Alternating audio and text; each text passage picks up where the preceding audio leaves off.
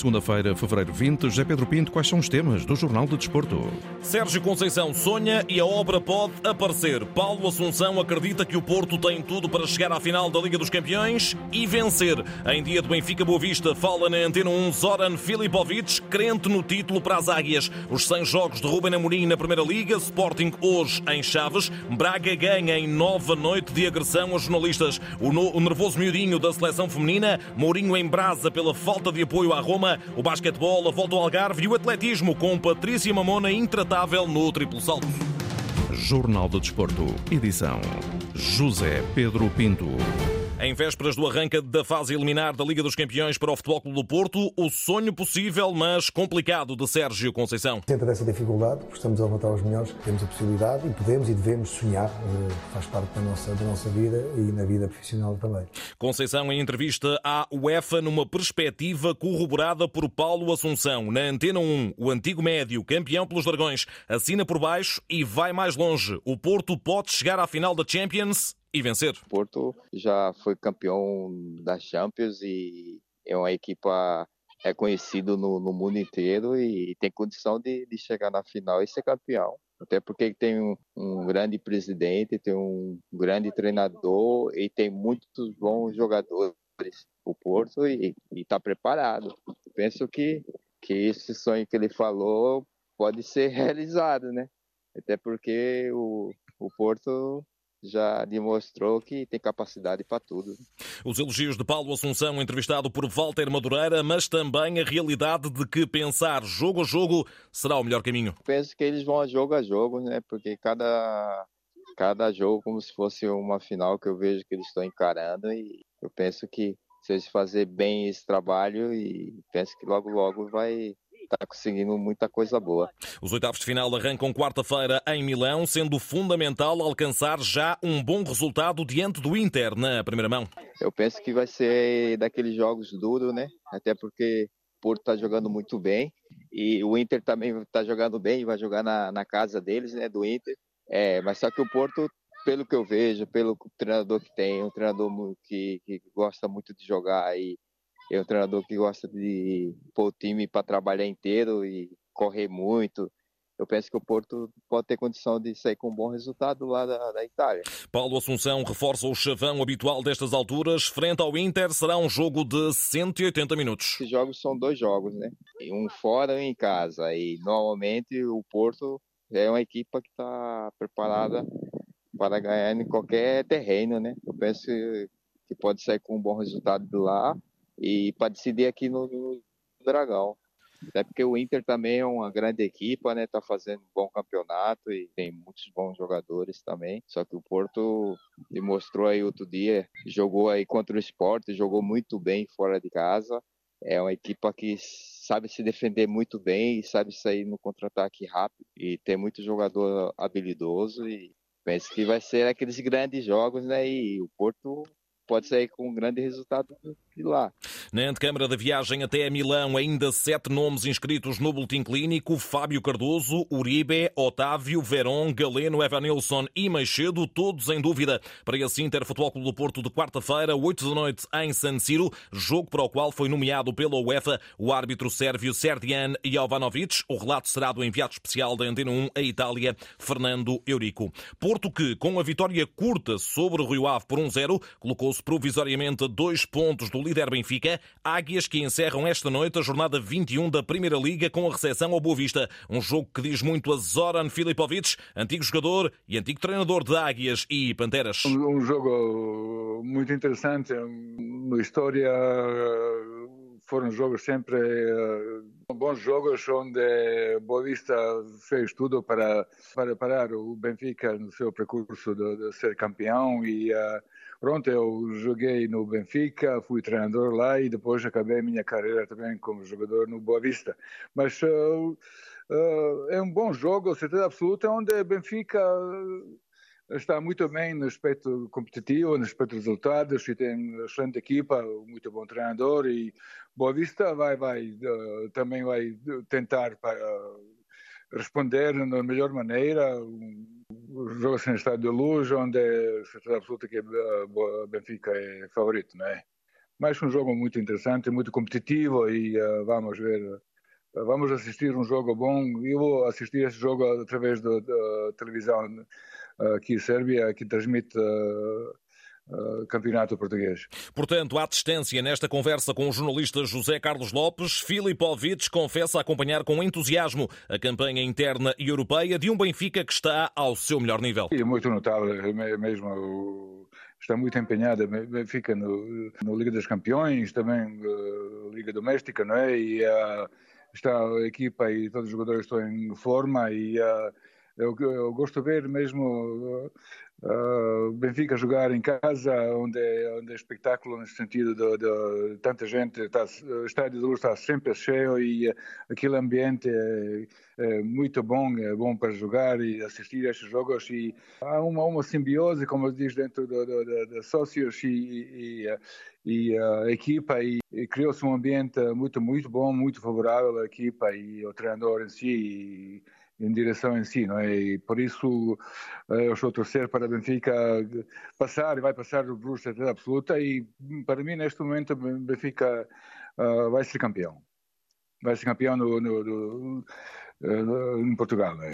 Nas contas do campeonato, Porto e Braga mantêm a perseguição, mas pressão é um termo que não entra no futebolês da equipa de Roger Schmidt. O Benfica vai ser campeão, reforça Filipovic. No aspecto psicológico, penso que os jogadores do Benfica estão conscientes e uh, todos os jogadores já têm uh, certa experiência no sentido de, de, de passar esta pressão, porque eh, todos os jogadores estão num clube onde é meta, onde é golo, é ganhar todos os jogos, não é? E por isso penso, penso de, não vai, os jogadores não vão sentir esta pressão, certeza absoluta. A previsão de Filipovic na Antena 1 em dia de Benfica, Boa Vista. Bá e Morato castigados falham a recepção aos achadrezados, nonos classificados. Petinam conta por seu turno com os igualmente castigados Seba Pérez e Abascal. O clássico arranca às nove e um quarto da noite, terá arbitragem de Helder Malheiro e relato de Paulo Sérgio aqui na rádio. Antes, às sete, joga o Sporting em Chaves naquele que será o jogo 100 de Ruben Amorim na Primeira Liga. O número redondo, a efeméride surge no pior momento da carreira do ainda jovem treinador que se estreou no Campeonato Maior do Futebol Português em Braga, tendo como braço direito Miquel Sequeira. O Ruben uh, tem conseguido lidar muito bem com os momentos menos, menos bons, que, que são perfeitamente normais em qualquer treinador, mas uh, as pessoas não podem, não podem ser ingratas ao ponto de esquecer aquilo que o Ruben já fez e até mesmo esta, esta própria época em que ele conseguiu reformular a equipa eh, depois de todas as saídas que ele teve, que eram saídas eh, fundamentais na, no seu ano. Fruto da inexperiência, fruto de, de, ser necessário ainda mais algum tempo com estes jogadores, é, é normal não conseguir ganhar uh, todos os fins de semana, não é? Uh, mas acredito que, que o Ruben, com a capacidade que tem, vai, vai conseguir dar dar continuidade e a volta, à volta à situação. A confiança de Miquel Sequeira na Antena 1, o treinador considera que Ruben Amorim continua a ser o homem certo, mas num lugar que já parece saber a pouco. Sem dúvida, o Ruben. Aliás, eu não sei se ele está no lugar certo neste momento. Eu acho que o Ruben uh, já pode, pode avançar um patamar, até mesmo para grandes clubes europeus. Acho que o Ruben já está num patamar de excelência e ele já provou isso nestes últimos dois anos, em curto espaço de tempo que ele conseguiu ganhar. Portanto, estamos perante um treinador jovem, mas com grande potencial e ele já provou isso no, no, no passado e vai continuar a provar. Ruben Amorim é cada vez mais um faz-tudo em Alvalade. Para além de treinador, muitos consideram que dá a cara como presidente, diretor desportivo e diretor de comunicação. O Ruben eh, está-se a preparar para aquilo que vai ser o futuro dele. O manager da Inglaterra já, já trabalham assim, não é? Eh, em que os treinadores acabam por ser um bocado de tudo. E ele tem conseguido dar muito bem a, a, a volta à situação. Acho que tem saído sempre de uma forma excelência, acho eu, da forma como comunica com toda a comunicação social, uh, da forma como ele encara os assuntos de uma forma frontal, isso é de lavar. Agora, naturalmente, quando os resultados não aparecem, as pessoas começam, começam a contestar por isto ou por aquilo. Ele tem feito um bocado de tudo e, na minha opinião, tem conseguido passar de uma forma excelente sobre essas situações. Miquel Sequeira, que já esta época orientou o Vitória de Setúbal, ele que foi o primeiro adjunto de Rubén Amorim na Primeira Liga, no dia em que, em Chaves, se cumpre o centésimo jogo do técnico no campeonato. O Sporting, já com Morita de volta após lesão, frente a um Chaves de Vítor Campeão Capelos, que venceu em Alvalade na primeira volta, mas que está privado de oito jogadores por problemas físicos. O jogo terá arbitragem de António Nobre e relato de Carlos Rui Abreu. Jornada 21 que, para o Braga, representou a recuperação da ressaca do 4-0 averbado na Liga Europa diante da Fiorentina. Vitória 2-0 sobre o Aroca, com Abel Ruiz a apontar o golo mais rápido do campeonato até agora, aos 18 segundos da primeira parte. Simon Banza, já na etapa complementar, fez o resultado final para satisfação de Artur Jorge. Era aquilo que eu esperava. Tivemos pela frente um adversário bastante complicado, mas acima de tudo valorizar aquilo que foi a vitória, os três pontos que era esse o, foco principal. Braga, terceiro a dois pontos do Porto e a quatro do Benfica, bateu o Aroca, sétimo, comandado por Armando Evangelista. Sofreu um gol aos 20 segundos, não se consegue prever, nem nos piores pesadelos, como é óbvio. Mas parece-me também que não foi por aí. A reação e aquilo que fizemos para corrigir esse erro, por si só, justificava, eh, se calhar, levar daqui pontos. Mas a partida da Pedreira ficou, acima de tudo, marcada por mais um lamentável episódio de agressão a jornalistas. O fotógrafo Gonçalo Delgado, do jornal Jogo, foi agredido à cabeçada por um adepto no final do encontro, incidente reportado à polícia e já lamentado quer pelo Braga, quer pela Liga Portugal. Ainda de ontem, Santa Clara 1, Famalicão 3, açorianos no 16º lugar a 7 pontos da zona tranquila da tabela e com missão cada vez mais complicada, assume Jorge Simão. Ficou mais difícil, menos jogos para conquistar pontos, mas a vida não acabou hoje para o Santa Clara. Obviamente que a cada jornada que passa sem conseguirmos somar três pontos, ainda se vai avolumando as dificuldades. O objetivo é claro para o clube. A única possibilidade é trabalhar. Do outro lado, Minhotos mais folgados no 13º lugar para a felicidade de João Pedro Sousa. Sabemos que este, claro, claro que sim, que este já não é um jogo importante e, e fundamental para subirmos mais, mais lugares na tabela classificativa. Ganhamos um jogo, nada mais do que isso. Temos já sexta-feira outro, outro desafio muito importante e difícil para subir ainda mais na classificação. Finalmente, no Jamor, Casa Pia 0, Vitória 0, partilha de pontos na corrida pela Europa e um empate que soube a triunfo para Moreno Teixeira. Teremos que estar satisfeitos com o ponto do ganho cá. Parece-me um resultado mais justo. Se dissesse que a vitória era justa para nós, acho que não estaria a ser coerente para aquilo que o Casa Pia tão bem fez. As minhas oportunidades até são, ou mais flagrantes até são do Casa Pia. Ora, este cenário é corroborado por Felipe Martins, do lado do Casa Pia. Está mais satisfeito com, com o ponto do que eu Uh, no final do ano, eventualmente este ponto pode fazer diferença. Merecíamos os três pontos, não deixa de ser na mesma mais um ponto somado. Os registros sonoros da jornada 21 da Primeira Liga. Agora a seleção feminina na Nova Zelândia prossegue a preparação para o encontro de quarta-feira com os Camarões nos decisivos play-off de acesso àquele que pode ser o primeiro Mundial da história para Portugal. Andréa Jacinto da Real Sociedade foi esta manhã a porta-voz da ambição lusa. Estamos com muita vontade que chegue o jogo. A verdade é que é o jogo mais importante da nossa história porque estamos a um passo de estar no Mundial. Sabemos que vai ser eh, um jogo difícil porque qualquer uma das seleções quer muito lá estar, portanto temos de encarar o jogo com a máxima seriedade, apresentar a nossa melhor versão para conseguirmos ganhar e estar no Mundial. Vontade e ambição de fazer história, mas também uma pontinha de nervosismo natural. Claro que também sentimos a pressão porque estamos a representar Portugal e Portugal eh, está num nível em que tem de estar nestes campeonatos decisivos como, como o Mundial portanto também temos essa, essa pressão, obviamente, mas estamos a encarar o jogo com a máxima confiança possível também. E o que esperar dos Camarões? Eu diria sem dúvida o poderio físico que, que elas têm, são muito agressivas nos duelos, no um para um, Portanto, temos de entrar muito fortes no jogo e tentar anular esse poderio físico ao ter a bola e ganhar nos duelos também, porque também o conseguimos fazer. O Portugal-Camarões está marcado para as seis e meia da manhã de quarta-feira, hora portuguesa, mais 13 horas na Oceania. Lá por fora, saltou a tampa a José Mourinho. Após a vitória 1-0 sobre o Elas Verona, que coloca a Roma no top 3 da Série A, ficaram recados internos, mas também para fora da parte do treinador português. É para escutar com toda a atenção. Não posso estar mais feliz com os meus jogadores. Só lamento que as pessoas não deem o crédito que merecemos pelo trabalho que estamos a desenvolver em circunstâncias muito, mas mesmo muito difíceis. As pessoas não percebem ou não querem perceber. Não tenho cafus nem maicons. Obviamente que vocês, jornalistas, não ajudam. Todos os outros são fenómeno e nós ganhamos sempre com sorte. Não preciso de palavras bonitas, mas dos adeptos preciso e não os vi.